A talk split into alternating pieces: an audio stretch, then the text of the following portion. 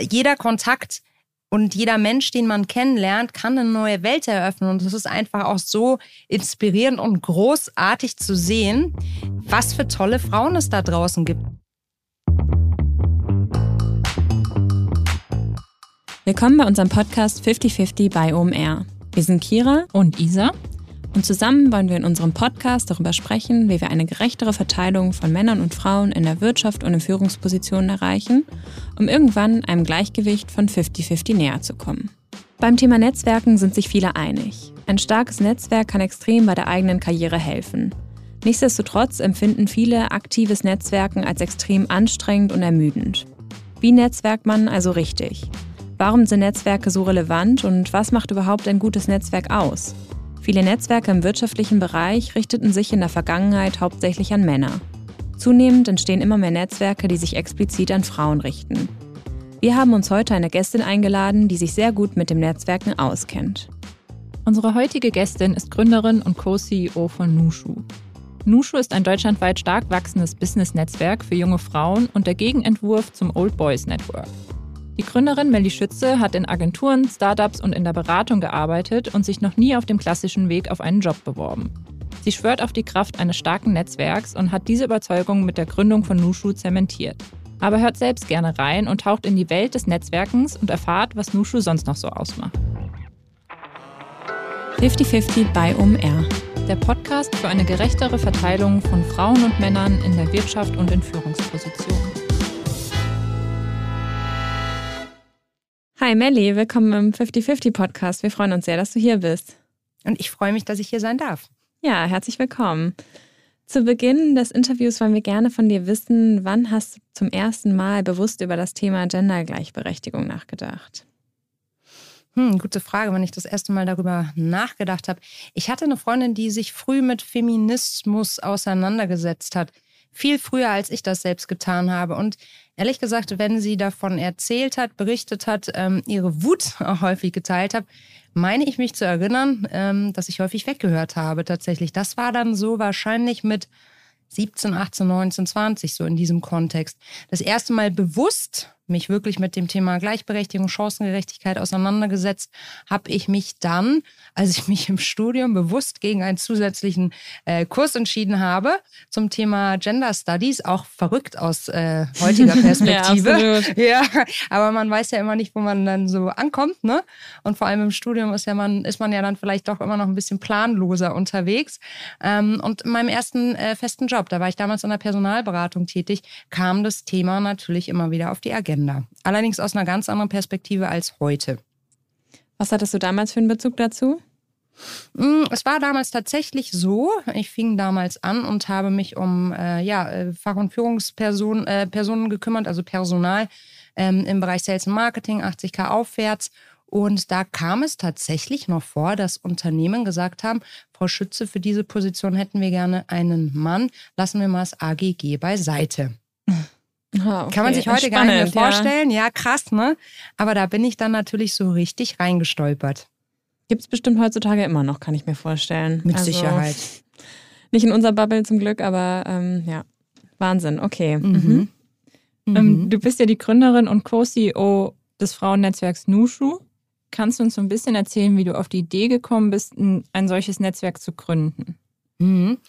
Ähm, Nushu ist nicht von heute auf morgen entstanden. Nushu war oder ist die große Schwester von der Alsterloge und die Alsterloge war ein Frauennetzwerk, das ich initiiert habe, nachdem ich mich aus besagter äh, Beratung äh, verabschiedet hatte und in die Selbstständigkeit gestartet äh, bin. Da hatte ich damals ganz viele Fragestellungen, hatte jetzt nicht allzu viele Selbstständige in meinem Freundeskreis und wollte mich einfach mit Menschen austauschen, die vielleicht ähnliche Themen, ähnliche Herausforderungen, ähnliche Fragestellungen haben und äh, ja auch von ihnen lernen. Und dann bin ich damals in Hamburg äh, ja durch die durch die Meetups getingelt, habe mir viele Businessclubs angeschaut und habe recht schnell herausgefunden, das ist überhaupt nicht das, was ich suche. Ich war ja damals ganz am Anfang. So, und würde mich auch heute noch in vielen Bereichen als ganz am Anfang bezeichnen. Und es gibt viele Netzwerke, die sich an Menschen richten, die es vielleicht schon geschafft haben. Aber keines, das explizit Frauen auf dem Weg dorthin begleitet. Dabei heißt es ja immer, man soll sich ein Netzwerk aufbauen, bevor man es braucht. Und dann stellte ich mir schon damals die Frage, ja gut, aber wo soll ich denn dann anfangen? Anfangen, wenn ich eigentlich so diesen Austausch auf Augenhöhe nirgends so richtig führen kann. Und dann habe ich damals ähm, eine erste Veranstaltung, damals im Tesla Store ähm, in, in Hamburg, ich glaube große Bleichen ist das, mhm. ähm, initiiert, habe ähm, Frauen dazu eingeladen, die mir andere Menschen empfohlen haben, die ich wiederum um Empfehlungen gebeten habe. Frauen, die Bock haben, was zu rocken, äh, Frauen aus ganz unterschiedlichen Positionen, völlig egal, was sozusagen ihr, ihr, ihre fachliche Kompetenz war. Hauptsache Lust am Gestalten. Und dann hatte ich eine Gästeliste voll und habe diese Frauen, die mich ja überhaupt nicht kannten, äh, alle einzeln angerufen, angetickert. Die ähm, waren zum Teil auch sehr überrascht und habe gesagt, du, ähm, ich habe da was vor, magst du da kommen? Kommen. Und dann sind sehr viele von diesen Frauen auch tatsächlich gekommen und es war im Endeffekt der Kick-off einer langen Reise, ähm, mhm. weil nach dieser Veranstaltung wahnsinnig viel positives Feedback kam. Die Frauen sagten, hey, können wir das nochmal machen? Darf ich das nächste Mal eine Kollegin, Freundin, Schwester, wie noch immer mitbringen? Und so nahm das Ganze seinen Lauf. Schritt für Schritt, bis ich dann 2018 entschieden habe, dass ich ähm, mir selbst einen in die Tasche lüge, im Sinne von, ähm, Diversity ist nichts, was man nebenbei als Charity betreiben sollte, aus meiner Sicht. Ich habe damals unfassbar viel Zeit in dieses Netzwerk ge, ge, äh, gepackt, habe äh, den hehren Anspruch gehabt, jede Frau persönlich kennenzulernen, die dabei sein möchte bei den Events. Die waren zum Teil alle sechs Wochen und habe das ja so eigentlich auch aus dem Ersparten, was ich mir für die Selbstständigkeit davor angespart hatte, gestemmt und dann irgendwann gesagt, so, okay, da muss jetzt ein Business Case dahinter, sonst macht das keinen Sinn, sonst werde ich auch all diesen Frauen nicht gerecht gerecht, weil ich es ja immer nur nachgelagert priorisieren kann. Ich habe ja auch noch einen Job, mit dem ich meine Miete zahlen muss. Und das habe ich dann gemacht. Und seitdem ähm, sind wir die Nushu GmbH, ein Business Club für Frauen, ähm, branchenübergreifend und positionsunabhängig. Das haben wir sozusagen beibehalten und äh, mittlerweile deutschlandweit und auch über die Grenzen hinaus vereinzelt aktiv. Sehr spannend auf jeden Fall. Du hast gerade gesagt, Gendergleichberechtigung und sich dafür einsetzen ist nichts, was man nebenbei machen sollte. Würdest du dann allen Frauen raten, die das nebenbei machen, einen Vollzeitjob daraus zu machen?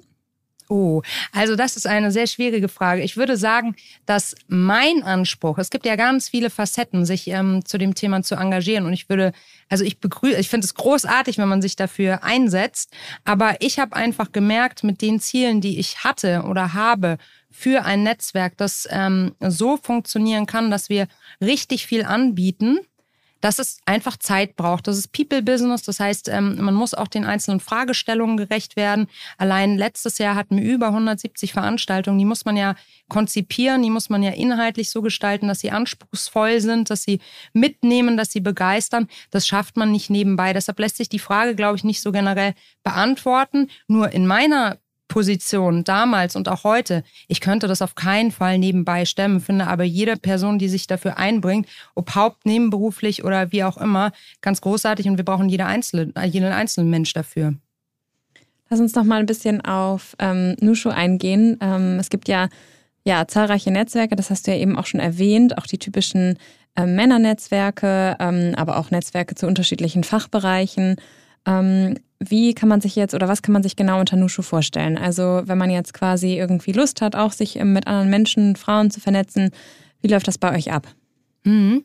Man wird Teil von Team Nushu, indem man sich bei uns bewirbt. Wir checken dann die Unterlagen, schauen dann, ob es passt. Und äh, wenn es passt, dann wirst du Teil von Team Nushu. Es ist ein kostenpflichtiges Netzwerk. Es kostet 240 Euro pro Jahr.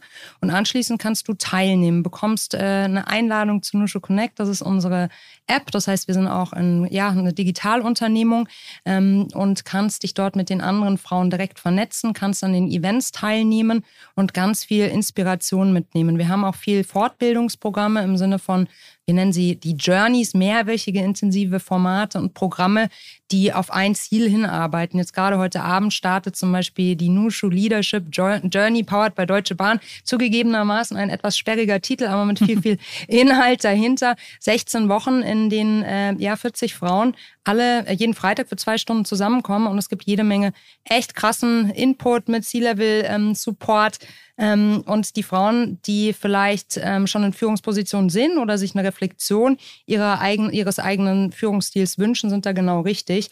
Und da bieten wir einfach ganz, ganz viele unterschiedliche Dinge an. Unsere Stärke ist da, glaube ich, auch unsere Schwäche, dass wir so viel anbieten. Das lässt sich manchmal so ein bisschen schwer kommunizieren. Das ist aber dem geschuldet, dass wir so bunt sind. Dadurch, dass wir keine Branchenausrichtung haben, du hast das ja gerade schon gesagt, gibt ja auch viele brancheninterne Netzwerke und auch keine Festlegung auf Positionen oder Hierarchieebenen, haben wir einen bunten Strauß an äh, Möglichkeiten, einen Blumenstrauß und du musst dir einfach rauspicken, was für dich passt. Ähm, der Hintergedanke oder der Gedanke dahinter ist im Endeffekt, dass unsere Karrieren agiler werden. Wir bleiben nicht mehr 20 Jahre im selben Unternehmen, wie es vielleicht früher war und wechseln auch mal die Branche. Das heißt, Nushu soll dein persönliches Netzwerk sein, das dich immer begleitet, egal wo du bist.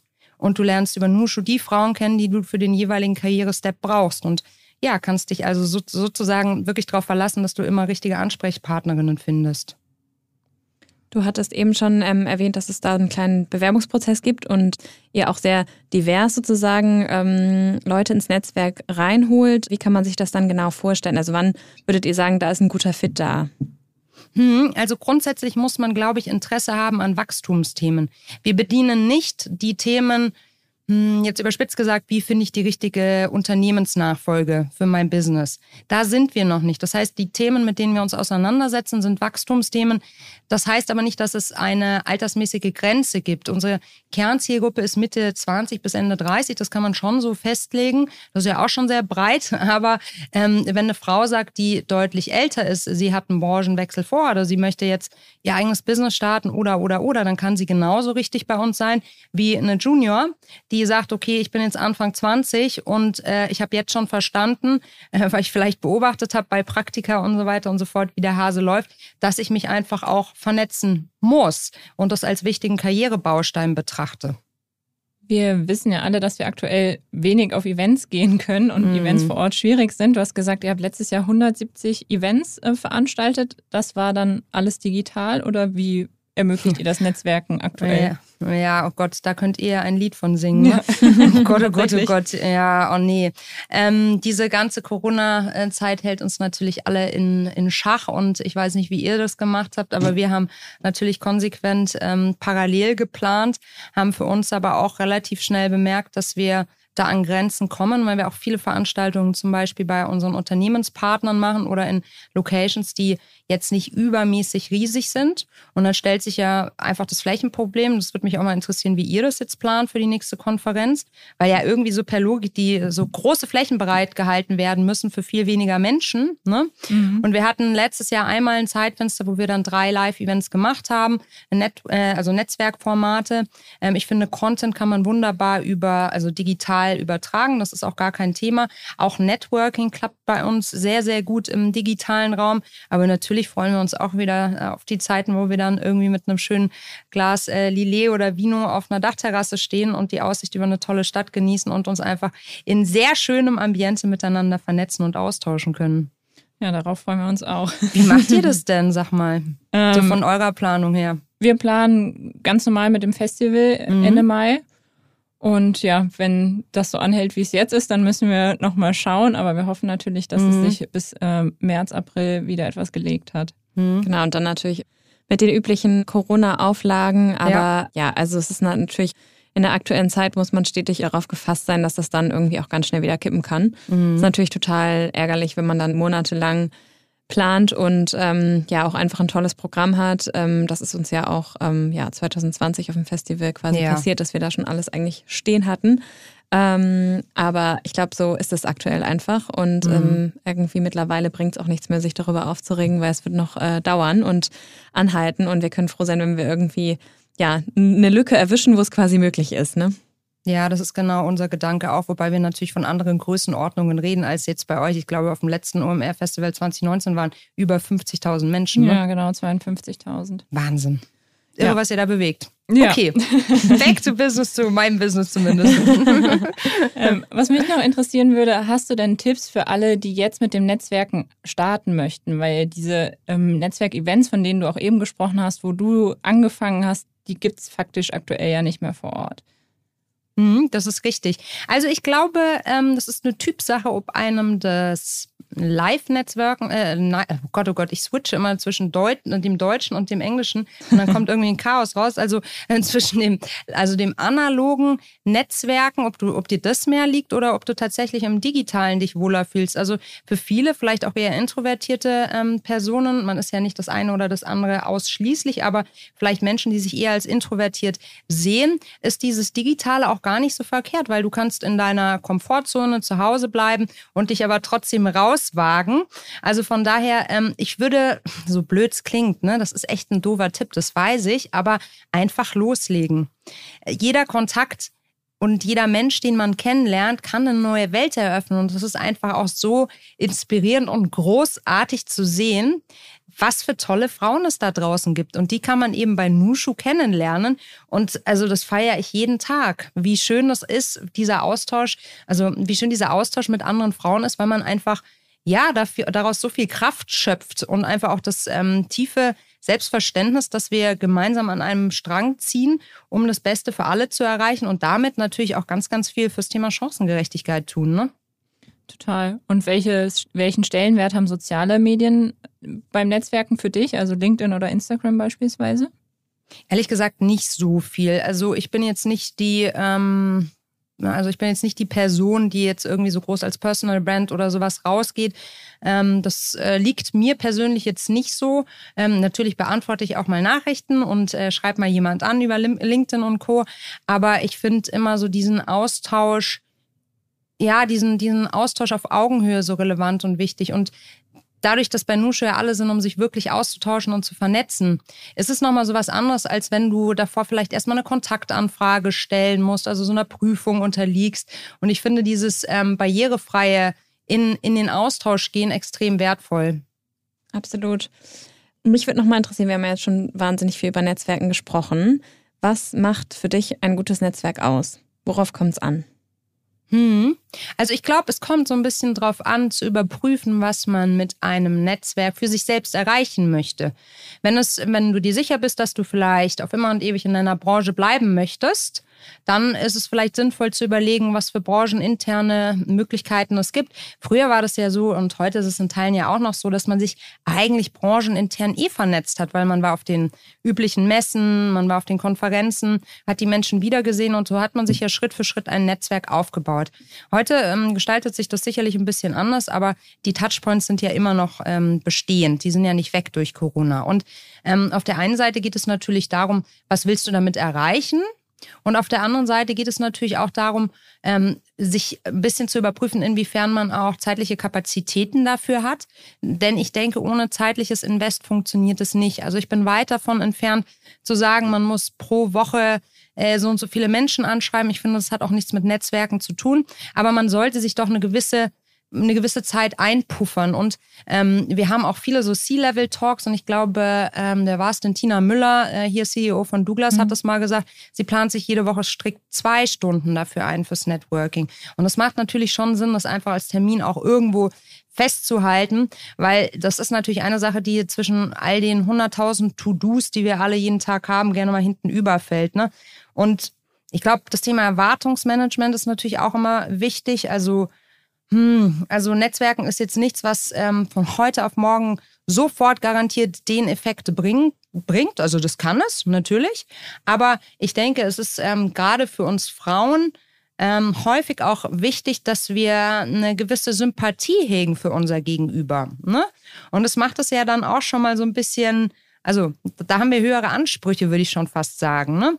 Und ähm, das, das muss man alles mit einplanen. Und ich glaube, das Allerwichtigste ist, dass man sich wohlfühlt. Also ich weiß nicht, wie es euch geht, aber ich kann mich auch noch an Events von früher erinnern, wo ich dann irgendwie auf irgendwelche Branchen-Events gegangen bin, Netzwerk-Events, als ich noch angestellt war, und mich einfach konsequent die ganze Zeit unwohl gefühlt hatte, dann irgendwie ein Glas Schalen Sekt in der Hand hatte und dann irgendwie so Leute anquatschen musste. Fand ich ganz gruselig, finde ich auch immer noch gruselig. Also ich weiß nicht, kennt ihr diese Situation? Ja, ja, ja total. Absolut. Boah, gruselig, oder? Also ich krieg da Gänsehaut. Das ist so ein, so ein Moment, wo ich ähm, nicht in meiner Kraft bin im Sinne von, dass ich jetzt gute Gespräche führen kann, dass ich offen bin, sondern da war ich häufig, glaube ich, auch rückblickend gesehen, einfach unauthentisch, weil ich mich eher so, also ich habe so ein bisschen Büro gespielt. Mhm. So im Sinne von, das muss man dann, man muss so und so sein, wenn man halt irgendwie Business rüberkommen will. Und das ist bei uns halt gar nicht so. Natürlich sind wir ein höchst professionelles Netzwerk mit unglaublichen äh, Viten innerhalb unserer Nushu-Frauenschaft äh, sozusagen. Aber die Person steht im Vordergrund und nicht der Titel, weil Titel können sich ändern. Und man ist ja mehr als eine Funktionsträgerin und mehr als die Trägerin eines Jobtitels. Hast du so ein Beispiel von ähm, einer Erfolgsstory quasi, wo sich irgendwie Leute über euer Netzwerk kennengelernt haben, wo dann irgendwas rausgekommen ist, ähm, irgendeine Connection entstanden ist? Unzählige, ja, unbedingt. Also Netzwerken, es gibt ja so eine Studie, die finde ich ganz gruselig. Ich weiß, die habe ich vor Ewigkeiten mal gelesen. Ich kann sie jetzt auch nicht mehr hervorkramen und kann auch die Quelle nicht mehr sauber angeben. Aber es gab mal eine Studie, die besagte, dass Frauennetzwerke überhaupt nichts bringen, weil man würde sich ja nicht so viel zuschanzen und so. Ähm, das kann ich überhaupt nicht aus meinem Daily Business bestätigen. Also bei Nushu finden Frauen Jobs, übereinander, beieinander in ihren Teams, in ihren Unternehmen. Es haben sich über Nushu Gründerinnen-Teams gefunden, was mich unglaublich äh, freut. Aber ich selbst eine Gründerin bin und äh, zweitens, weil es einfach ja auch ganz schön schwierig ist, ein Perfect Match zu finden zum Gründen. Und wenn das über Nushu gelingt, umso schöner. Wir haben Frauen, die äh, durch uns in eine Führungsposition gekommen sind, weil sie sagen, also nicht durch uns, sondern schon durch sich selbst, aber durch diesen Gedankenanstoß. Sie haben, wir bezeichnen das intern als den Nushu-Effekt. Also immer dann, wenn sozusagen eine Frau merkt, was sie für einen Mehrwert auch schaffen kann, so in ihrem Umfeld und auch für sich. Und diese Definition kommt nicht von uns, sondern die kommt von unserer Nushu Roya, die das genauso einmal festgehalten hat und dann uns gefeedbackt hat. Also da gibt es ganz, ganz viele Erfolgsgeschichten, ähm, neben auch Freundschaften, die entstanden sind, Reisegemeinschaften, die entstanden sind. Also das ist wirklich ein unfassbar lebendiges Netzwerk, wo ganz, ganz viel passiert, wo ich in Teilen selbst manchmal nicht mehr hinterherkomme, mhm. weil da so viel Dynamik herrscht. Aber das ist ja auch schön, wenn du nicht mehr hinterherkommst und das ja, nicht mehr initiieren musst eigentlich. Total, ja, genau, genau, genau. Weil ich glaube, das ist ein ganz wichtiger Punkt, Isa, den du da gerade auch aufnimmst. Netzwerken, miteinander in den Austausch, in die Verbindung zu treten, bedeutet aktiv zu sein. Und was natürlich nicht funktioniert, ist ähm, zu sagen, ich warte jetzt bis mhm. ich netzwerke. Das geht ja nicht. Das ist ja eine aktive Handlung. Und ähm, so dieser Punkt, dass es eben nicht Konsumentinnen sind, sondern ja wirklich Gestalterin, das macht mich so happy an der ganzen Nummer. Und was würdest du sagen, unterscheidet Nushu von anderen Netzwerken? Also wenn ich jetzt sage, ich interessiere mich daran, einem Frauennetzwerk beizutreten, warum sollte ich mich für Nushu entscheiden?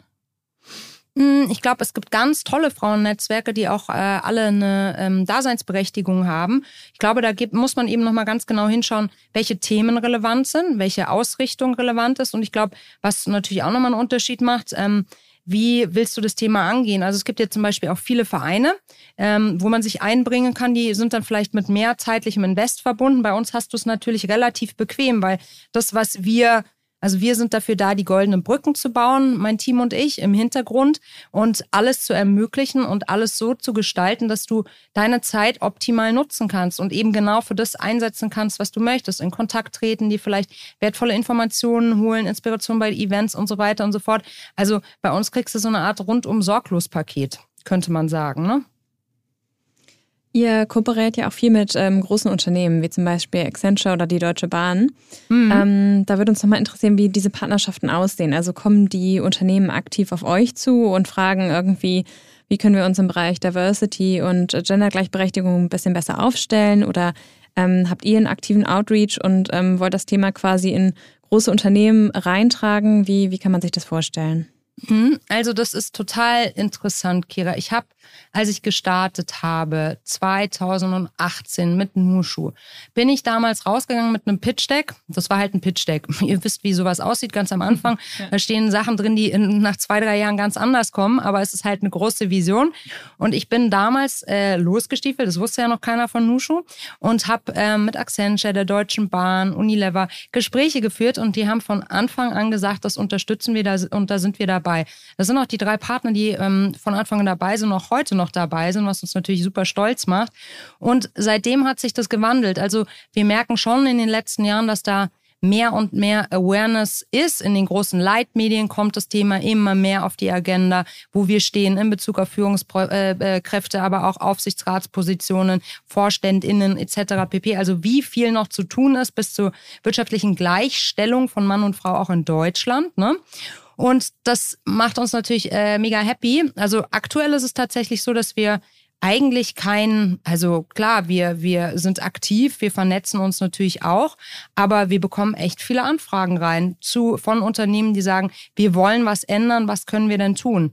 Das ist richtig doll. Cool, da sieht man mhm. ja auch, dass sich langsam aber sicher was ändert.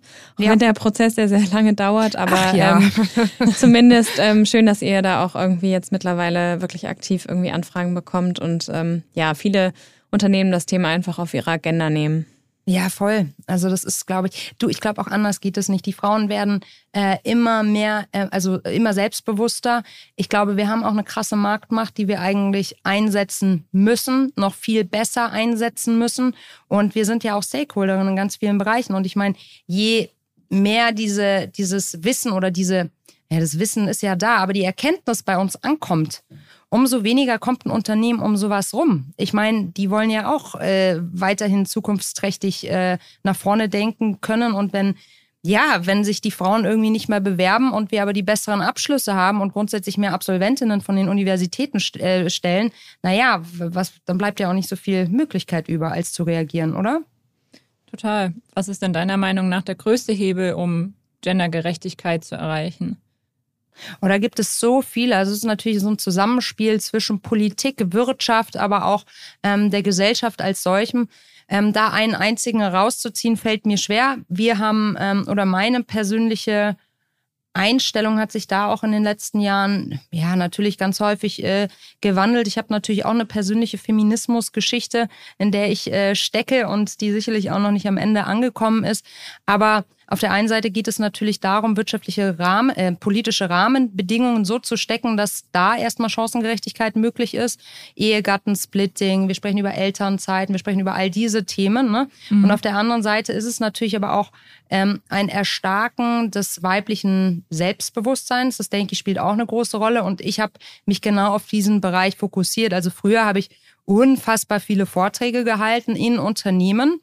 Das versuche ich jetzt also nicht mehr so häufig zu machen, weil mich das auch wahnsinnig mitnimmt. Ich habe da ganz viel in den letzten Jahren erlebt, ähm, was ich schwer verdauen konnte, im Sinne von so viel, ah, wie soll man das beschreiben, so viel Antipathie auf der einen Seite und auf der anderen Seite auch so viel, ja, Desinteresse trifft es vielleicht noch am ehesten, ähm, wenn es um das Thema geht und ging. Und das möchte ich einfach für mich nicht mehr so. Also ich habe gemerkt, dass ich wirksamer dann bin, wenn ich mich, weil, äh, wenn ich meine Kraft auf die sozusagen ähm, fokussiere, die, ähm, die wissen, um was es geht, also die Frauen, und da ganz viel bewirken kann, als wenn ich sozusagen immer rausgehe und versuche, Menschen davon zu überzeugen oder genau den Impuls zu setzen, dass sie sagen, okay, ich werde jetzt auch Ally im Kampf für mehr Chancengerechtigkeit. Da ist noch ein ganz, ganz langer Weg liegt da vor uns. Und ich glaube auch, dass Male Allyship, also das, ähm, das männliche Verbündete sozusagen in dem, auf dem Weg zu mehr äh, Chancengerechtigkeit unfassbar wichtig sind. Aber ich muss nicht mehr unbedingt diejenige sein, die diese Menschen adressiert. Und das heißt, das Desinteresse kam hauptsächlich auch von Männern? Ja, ja, ja, absolut, absolut. Und ähm, das ist, ich wurde dann auch häufiger mal eingesetzt, um jetzt irgendwie beim C-Level zu präsentieren und zu sagen, also Awareness zu, ähm, zu raisen, wenn man es jetzt mal neudeutsch sagen darf, äh, für das Thema Diversity. Und das ist eine relativ undankbare Aufgabe und ich bin da auch nicht mit meinem, also ich habe da auch noch keine schlaue Lösung. Ich habe ähm, da auch immer wieder Austausch mit ähm, ja, großartigen Männern, die sich zum Beispiel bei UN Women in der äh, Kampagne äh, He for She einsetzen. Und irgendwie ist die Krux dann immer so, dass ich mir denke, also ich habe dann irgendwann angefangen zu sagen, ich mache das nicht mehr, wenn es darum geht, ähm, sozusagen nur vor Männern zu sprechen. Und habe dann immer aus meinem Netzwerk natürlich Männer empfohlen, die genau das können. Mhm. Und die Krux ist ja eigentlich, dass ich mir als Frau dann selbst das Wort nehme, obwohl ich angefragt bin, dafür diesen Vortrag zu halten, weil ich denke, es ist wirksamer, wenn sozusagen Peer-to-Peer -Peer spricht. Was es ja eigentlich, wenn man noch einen Moment drüber nachdenkt, noch viel gruseliger macht. Versteht ihr, wie ich meine? Mhm. Ja. Ja, weil das macht dich ja irgendwie völlig handlungsunfähig. Aber so in Bezug auf meine eigene mentale Gesundheit bin ich dann irgendwann zu dem Punkt gekommen, ich pack das so nicht. Ich möchte das nicht. Und da bleibe ich lieber bei, bei den Frauen. Und da gibt es so viel zu tun und das ist so viel ja, einfach wirksamer, wie ich es für mich, also einfach nur für mich persönlich als Melli, ähm, dass es sich für, für, mich einfach als wirksamer herausgestellt hat. Ne? Ja, total. Es ist ja auch kräftezehrend, wenn man diskutieren muss und sich teilweise rechtfertigen muss. Ja, natürlich. natürlich. Und immer wieder die Person ist mit dem erhobenen Zeigefinger, das kennen wir ja genau, auch. Genau, genau. Ja. Und wir hatten, ich hatte einen einzigen, muss ich einmal kurz an der Stelle erzählen, wenn wir da schon angekommen sind. Es gehört der Vollständigkeit halber dazu. Ich hatte einen einzigen Misserfolg seit Gründung mit Nushu. Und das war der sogenannte Nushu Men's Day. Der Nushu Men's Day war auch eine Initiative, die wir, vielleicht sollten wir das nochmal gemeinsam umstricken, weil ich, äh, um, also nochmal angehen, weil ich würde es wahnsinnig gerne wirklich umsetzen. Der Nushu Men's Day war damals eine Initiative. Das war ein, ein Tag, den wir geplant hatten mit echt hochkarätigsten männlichen Speakern, die so aus diesem Dunstkreis Diversity kommt und kommen mhm. und es sollte damals Männer adressieren, die ähm, aus dem Bereich Werbung, Kommunikation äh, kommen, weil ich damals und auch heute noch der Meinung bin, dass natürlich so im Bereich Werbung auch ganz viel ähm, Stereotypen gebildet werden, aber dass genau in diesem Bereich auch ein großer Hebel liegt, ne? um Rollenklischees zum Beispiel zu verändern oder aufzulösen, vielleicht irgendwann perspektivisch. Also haben wir die adressiert und unser unser Ziel war, 100 Männer dafür zu begeistern, an dieser eintägigen Konferenz teilzunehmen. Waren Top-Speaker, also die Albright-Stiftung mit dem Geschäftsführenden. Wir hatten ähm, eine wahnsinnig sexy Location in Hamburg. Das hätte bei, bei Vitra stattgefunden. Wir hatten tolle Partner da am Start. Und wir mussten das echt absagen, weil sich zu wenig Männer angemeldet haben. Und ich rede jetzt nicht nur irgendwie von 50 Prozent oder so, sondern es waren 75 Prozent zu wenige. Und das hat echt richtig wehgetan. Es hat ja, richtig, richtig wehgetan. Ja, weil der Punkt war natürlich, ich war damals, ich hatte einfach gedacht, wir seien schon so weit. Mhm. mhm. Wann war das? Das war 2019. Ach, okay. Ja. 2019 muss das gewesen sein, ja, im Sommer. Ja, das ist 2020, nee, 2019, ja. Ja, eigentlich ähm, eine wunderbare Idee, aber ich glaube, so dieser Step für Männer, sich dann noch irgendwie eine Stunde oder anderthalb auf so ein Event zu bewegen und dann irgendwie sich da so ja aktiv mit auseinandersetzen zu müssen, ähm, da sind halt viele noch nicht, ne? Das kann sein, Kira, aber weißt du, die Idee war eben, weil du gerade sagtest, der erhobener Zeigefinger und das war genau der Punkt, wo ich jetzt eingesprungen bin. Der, der Hintergedanke, den wir hatten, war, wir haben einen reinen Tag nur für Männer, weil wir Frauen, wir haben diesen Podcast, wir haben unseren Podcast, wir haben ganz, wir haben Netzwerke, wir tauschen uns aus über all das, was auch passiert gerade gesellschaftlich. Und wir brauchen diesen Raum auch der Reflexion und diesen geschützten Raum. Jetzt stelle ich mir immer die Frage, naja gut, aber das trifft ja eigentlich äh, unsere Männer genauso. Also die müssen das doch eigentlich auch alle mal reflektieren, was da gerade passiert. Das sind ja riesen Umstellungen, die so gesamtgesellschaftlich betrachtet da irgendwie passieren. Wo machen die das eigentlich? Es gibt so ein paar Väternetzwerke, aber also ja, mehr, also so richtig viel mehr kenne ich jetzt eigentlich auch nicht, wie Männer sich ähm, da vernetzen. Und natürlich gibt es linke Stammtische und so weiter, ähm, wo man sich so zu diesen Feminismus-Themen austauscht. Aber das betrifft natürlich auch eine kleine, eher linke Akademikerblase, würde ich jetzt mal behaupten. Ne? Und ja, ich weiß auch nicht. Also genau diesen erhobenen Zeigefinger wollten wir eben vermeiden und damit eigentlich einen Raum schaffen, der initiiert von uns nur für die Männer da ist. Und wir hatten dann mhm. ähm, im Anschluss sogar noch eine Veranstaltung geplant. Also nach diesem Tag hätten dann die ganzen Nurschuss dazu kommen können. Die waren auch alle eingeladen. Da hatten wir natürlich 250 Anmeldungen. Klar, weil die Frauen sind am Start dafür. So. Und ähm, dann hätte sozusagen ein gemeinsamer Netzwerkabend stattgefunden, sodass dann auch der Dialog hergeführt äh, stattfinden hätte können. Ja, ja, total wo wir ja gerade auch bei dem Thema sind, ähm, mhm. es betrifft ja oft Männer, aber was würdest du dann empfehlen? Wie kann man easy anfangen, sich mhm. mit dem Thema auseinanderzusetzen? Diversity meinst du? Ja. Ah, genau hinschauen, glaube ich. Ich glaube, das hilft schon. Also klar, man kann viele Bücher lesen, es gibt Regalmeter an Literatur mittlerweile glücklicherweise zu dem Thema. Aber ich glaube, zuhören, hinschauen und dann für sich analysieren und vielleicht auch das, was einem was man immer als total normal betrachtet hat, hinterfragen. Einfach so in seinem Daily Business, so wie, wie geht man im Teammeeting miteinander um? Wird der Kollegin immer wieder ins Wort gefallen? Wer schreibt eigentlich Protokoll? Hm, wer präsentiert eigentlich? Ähm, wie sind eigentlich so die Strukturen die bei uns im Team, im Unternehmen gelebt werden, wenn wir das jetzt auf, Bereich, auf den Bereich Wirtschaft sozusagen einmal auf den Bereich ähm, Beruf, Job einmal festlegen wollen. Ich glaube, das ist schon der Schlüssel. Ich glaube, wir sind alle so übervoll an Eindrücken, Impulsen, dass so die kleinen Dinge des Tages häufig so in den Hintergrund rücken, dass uns gar nicht mehr auffällt, wenn da vielleicht Ungerechtigkeiten passieren. Aber so dieses, sich wirklich mal zu überlegen, wie privilegiert man ist. Wenn man um neun, keine Ahnung, im Meeting ankommt, kann es sein, dass eine andere Person schon ja, in Vor-Corona-Zeiten, aber jetzt gehen ja auch viele Leute immer wieder ins Büro, äh, eine Stunde mit der S-Bahn gefahren ist und einfach Angst hatte vor diskriminierenden Übergriffen. Das kann sein, ne? je nachdem, wie, ja, wie die Person aussieht, welchen, welchen Hintergrund sie hat. Also man darf nicht immer seine eigene, seine eigene Realität als die einzig wahre annehmen, denke ich. Ja, absolut richtig. Wir kommen langsam schon zum Ende des Interviews. Ähm, wir würden gerne noch mal ein bisschen wissen, was bei euch so geplant ist ähm, bei Nushu für 2022. Das Jahr hat ja gerade erst gestartet, aber ich bin mir sicher, ihr habt schon viel auf der Agenda. Oh ja, wir haben richtig viel auf der Agenda.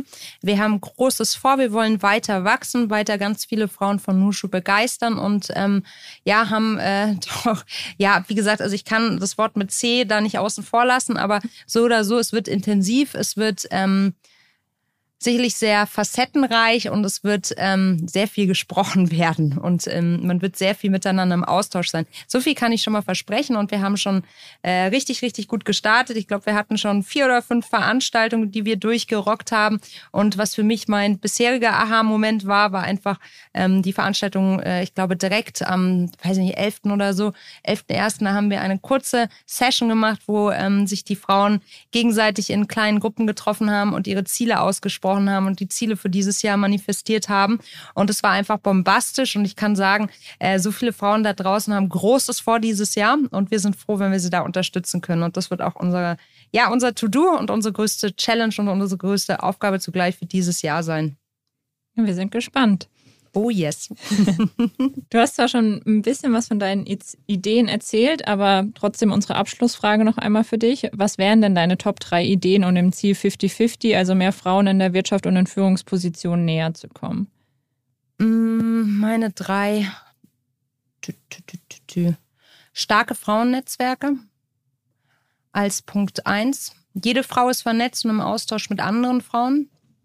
Ähm, politische, also dass wir, wir haben ja gar nicht so schlecht gestartet jetzt in der neuen, ähm, in den neuen, mit der, mit, mit der, mit der neuen Bundesregierung, mhm. dass wir das weiter intensivieren und da ganz, ganz doll dranbleiben, also die politische Komponente und dass die Wirtschaft mutig vorangeht und dass die Treiberinnen, die intern für das Thema Diversity einstehen, auch da einfach nicht ähm, mutlos werden.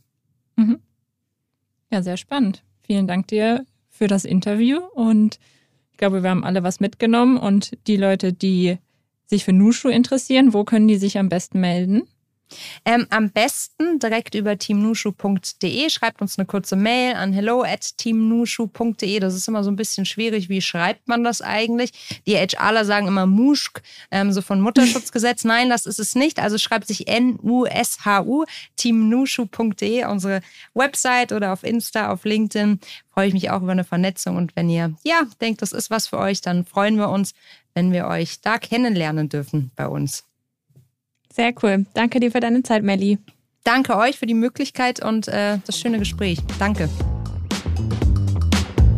Wir hoffen, euch hat das Gespräch mit Melli gefallen und ihr seid jetzt auch motiviert, euch einem Frauennetzwerk anzuschließen und viele tolle andere Frauen kennenzulernen. Wenn euch gefällt, was wir hier machen, freuen wir uns wirklich wie immer, wenn ihr den Podcast weiterempfehlt und uns weiterhin euer Feedback an 5050.omr.com zukommen lasst.